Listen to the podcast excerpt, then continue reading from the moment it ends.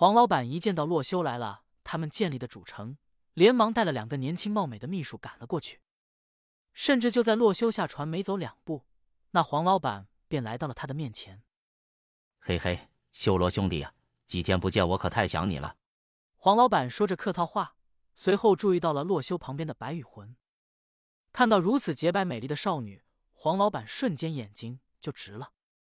这位也是玩家吗？怎么一开始的时候没有见过？谈男朋友了没呀？洛修见黄老板对白雨魂产生了一些想法，连忙皱了皱眉。他可不想让白雨魂这年纪轻轻的少女就接触到这个社会的一些灰暗地带，连忙转移话题。不说那个，黄老板，上次我卖给你的那批武器装备，你使用的怎么样了？黄老板一想到那批武器，连忙就沾沾自喜起来。他在上次开服那短短五天的时间，能够建立起。如今这么大规模的城邦，完全靠洛修的帮助。上次洛修卖给了他两箱子的装备和武器，黄老板便找了几个信得过的忠诚的部下，给了他们一个信皇集团的职位，开了月薪，让他们专门在游戏里为黄老板卖命。随后将装备赐给了他们。于是夜晚来袭的时候，他们便测试了下装备强度，发现以一人之力完全可以抵抗一只僵尸的进攻。而黄老板在探索中。甚至发现了木剑的制作方法。世界论坛上那个木剑的合成办法就是黄老板贡献的。他便组成了一个战斗部门，共有二十人，专门负责抵御丧尸和骷髅、蜘蛛的进攻。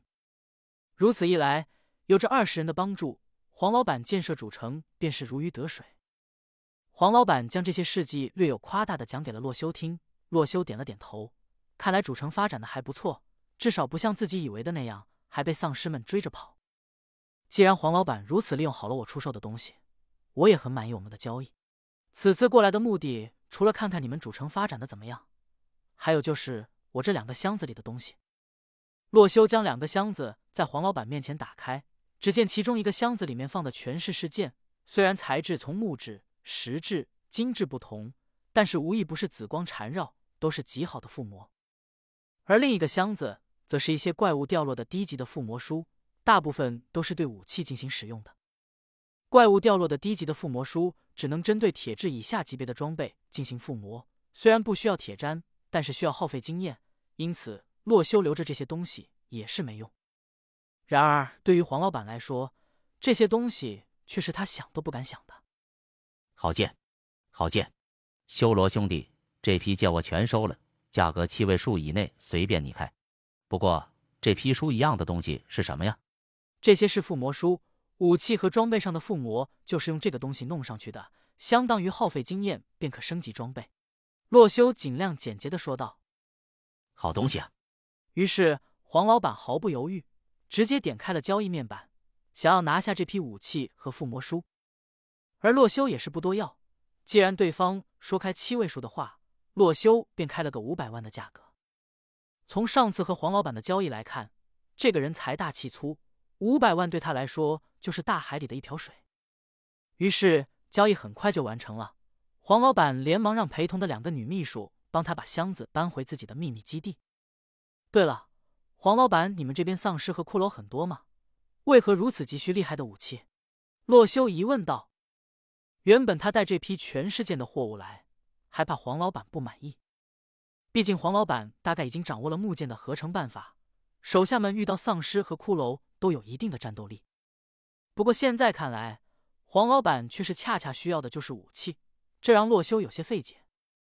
哎，修罗兄弟，你不懂，对付丧尸的话，普通的武器就够了；但是如果对抗人类的话，却是怎么强大的武器都不够用。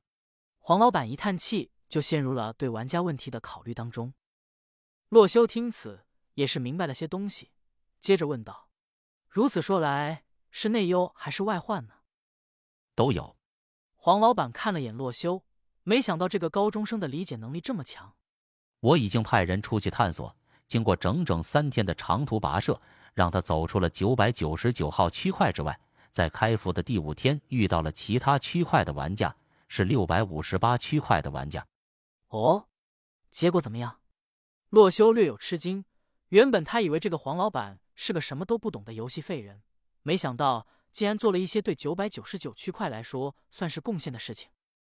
黄老板略有深意的看了眼洛修，接着说道：“他们区块的人早在开服第五天就制作出了实质的工具，而我派出去的那位斥候便被他们绑架了。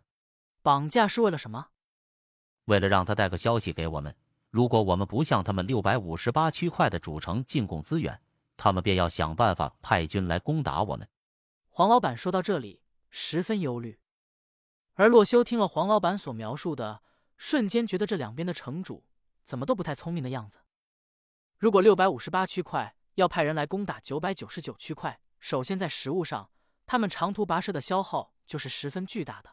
而现阶段，洛修不相信有一个区块已经建立了能提供这么多人食物的农场或牧场。再者，现在双方军备的差距不大，但肯定是黄老板这边实力强大。为什么要畏惧他们小小的实质武器呢？然而洛修不知道的是，黄老板其实担心的不是打不过，而是他在分发装备的时候，只发给了其他玩家附魔的石剑、木剑和铠甲，至于金剑和金甲，他全都私自藏了起来，想要等到市场稳定的时候再转手卖出去赚一笔狠的。所以他怕的其实是，如果对方打了过来，自己的人暴露了他私藏黄金装备。到时候就是他所说的内忧和外患了。只不过这些东西他是不敢向洛修开口的，因为他怕以洛修的正直，得知这些东西之后便不会再卖东西给他。哈哈，修罗兄弟，我们城内发现了小麦的种植技术，现在全城都在食用面制食品，比如面包什么的，要不要尝两个？洛修见黄老板连忙转移话题，便知道了他好像在隐藏什么。这让他感到一阵不舒服。洛修十分讨厌这种商人的笑里藏刀。不必了，我们先走了。于是洛修带着小莫和白羽魂划船回去了。